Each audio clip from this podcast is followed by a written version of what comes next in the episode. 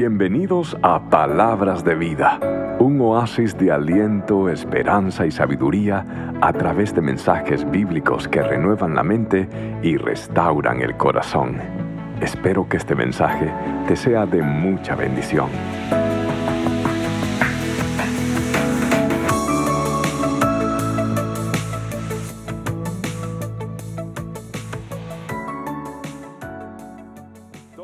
Vida, en algún momento nos hemos sentido como alma, nuestra alma está confundida, nos sentimos perdidos. Y la razón es porque a veces hay demasiada estática alrededor, hay poca esperanza en nuestro interior. Muchas veces hay tantos problemas que abundan, las fuerzas escasean.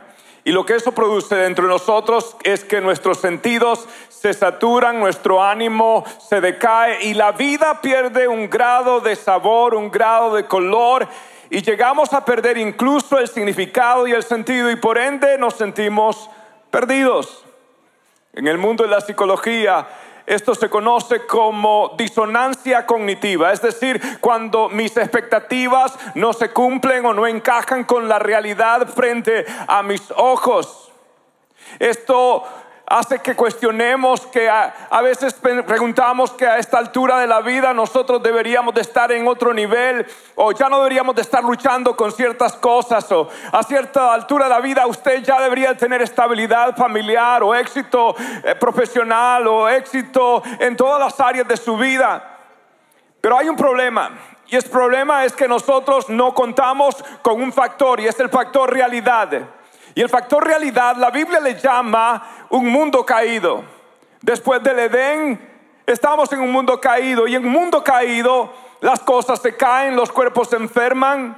En un mundo caído, las personas traicionan, las familias sufren, los hospitales se llenan.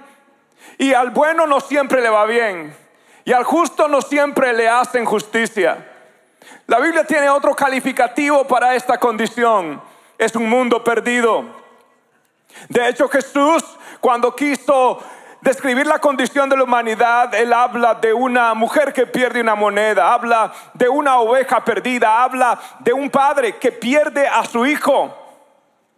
De hecho, este hombre que le llaman el pródigo, desprecia a su padre, le da la espalda, busca la satisfacción con todo tipo de hedonismo, de placer, de materialismo, de dinero, de todo. Y se va por el camino de la perdición. Lucas capítulo 15, verso 13 dice que después de algunos días, este muchacho juntó todo lo que tenía y se fue a una provincia muy lejana, muy apartada y gastó todo lo bueno, todos los bienes para hacer lo malo y vivir, dice la Biblia, con una palabra como perdidamente. Note que no dice el nombre de ese lugar, dice una provincia apartada, porque es un lugar que está en todo lugar. Es la ciudad del pecado.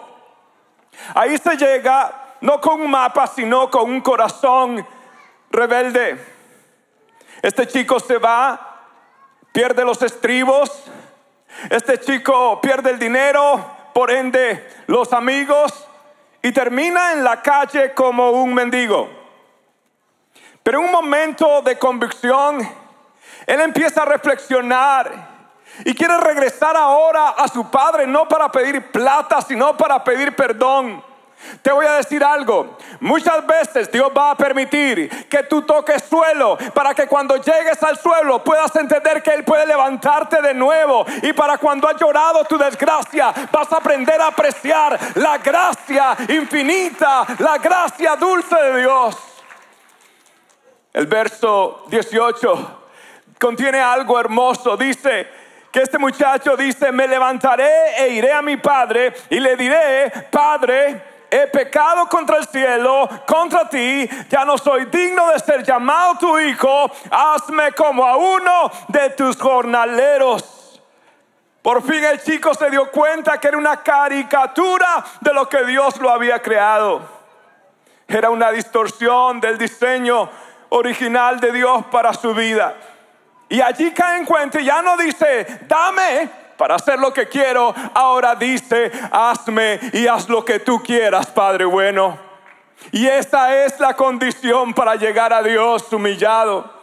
Te voy a decir algo, lo mejor que una oveja perdida puede hacer es clamar al buen pastor. Lo mejor que un hijo perdido puede hacer es regresar otra vez al Padre lleno de amor. Mi amigo, dentro de ti, dentro de mí hay un vacío, un vacío espiritual. Nada material lo puede llenar. No hay nada, no hay placer de este mundo. No hay cosa que este mundo pueda llenar. Hay un vacío en forma de cruz y solo el que colgó en ella puede llenarlo, saturarlo y darle nueva vida, gozo, esperanza, significado. La Biblia promete esto en Romanos capítulo 5.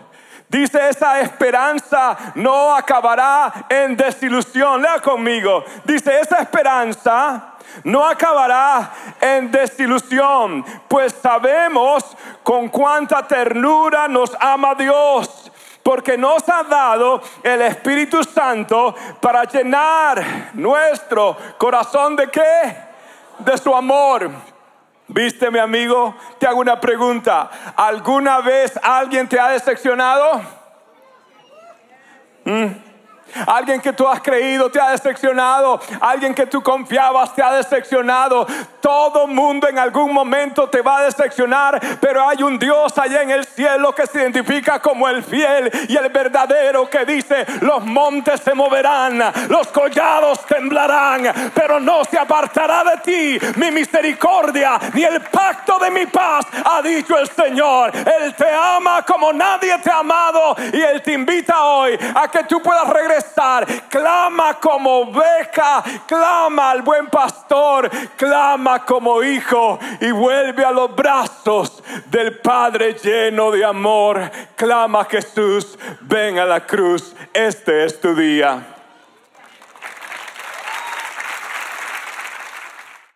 El mensaje que queremos hoy compartir contigo es este. Vuelve al redil, vuelve a casa, el chico cuando regresó, él no dijo, extraño mi casa, extraño mi cama, extraño mi barrio. Él dijo, extraño los brazos de mi padre. Quieres tener esperanza, quieres volver al buen pastor, al Padre lleno de amor. La Biblia nos muestra el camino. En Romanos capítulo 8, en el verso 24, la Biblia dice lo siguiente. La Biblia dice, recibimos esa esperanza cuando fuimos que salvos. Nota la conexión entre esperanza y salvación. Lo que está diciendo que para poder tener la esperanza del Señor, yo tengo que tener una experiencia con el Señor. La Biblia le llama a esto una experiencia de nacer de nuevo, una experiencia de salvación. ¿Y quién propicia esto? La Biblia dice en Colosenses 1, verso 27 lo siguiente, es Cristo en ustedes la esperanza de gloria. Para que yo pueda tener esa esperanza la tengo que tener viviendo en mí. Mi esperanza no está basada en una circunstancia, mi esperanza está basada en Cristo Jesús, en los méritos de Cristo. Yo puedo tener salvación y puedo tener vida eterna. Quiero que sepas algo. Nosotros nos hemos esforzado en todo lo que hemos hecho. Hemos tratado de hacerlo excelente. Ha habido muchos desvelos, ha habido lágrimas, ha habido pruebas, ha habido de todo. Pero te voy a decir algo, hemos querido comunicarte algo, que este es el día de tu salvación. De pronto te has sentido que hay un vacío dentro de ti, que había hay un disgusto, un sinsabor por la vida. Te voy a decir algo, necesitas a Jesús. Y hoy nosotros queremos darte esta oportunidad. Vamos a orar en este momento. Y si tú sientes, pastor, yo siento que Dios me está llamando. Ese pródigo soy yo, esa oveja perdida soy yo. Yo voy a hacer la oración más importante de tu vida. Y esta oración, yo quiero que ahora, si tú estás dispuesto, ahí donde estás, pon tu mano en tu corazón. Pon tu mano en tu corazón y quiero que digas estas palabras con todo tu ser y con toda tu alma. Ahí donde estás, di, Señor Jesús, reconozco en voz alta, Señor Jesús, reconozco que te he fallado, reconozco que he pecado. Hoy vuelvo a Jesús Hoy me postro ante tu cruz. Gracias por morir por mí, por resucitar por mí, por darme vida nueva. Quita toda culpa. Lléname de tu paz. Lléname de tu esperanza. escribe mi nombre en el libro de la vida. Desde hoy en adelante, soy tuyo soy completamente tuyo y prometo vivir el resto de mi vida para tu gloria. Hago esta oración en el nombre del Padre, en el nombre del Hijo y en el nombre del Espíritu Santo. Y si hiciste oración, di un amén estrepitoso, un amén estrepitoso, amén. Aleluya. Quiero hacerte esta pregunta. Si tú hiciste esta oración y no te dé vergüenza ni pena quien esté alrededor, este, este, todo lo que hicimos hoy, Dios lo hizo para ti. Si hiciste esta oración, donde estás? Levanta tu mano izquierda, derecha y pastor, yo hice la oración, no me da pena. Yo la bien en alto, por favor, bien en alto, bien en alto, bien en alto. Gloria a Dios, mire, mire, wow, gloria a Dios, aleluya. Ale oh, este aplauso está raquítico. Es más, es más. Eso tiene que ser más. ¿Sabe por qué? La Biblia dice que hay más gozo en el cielo cuando un pecador se arrepiente.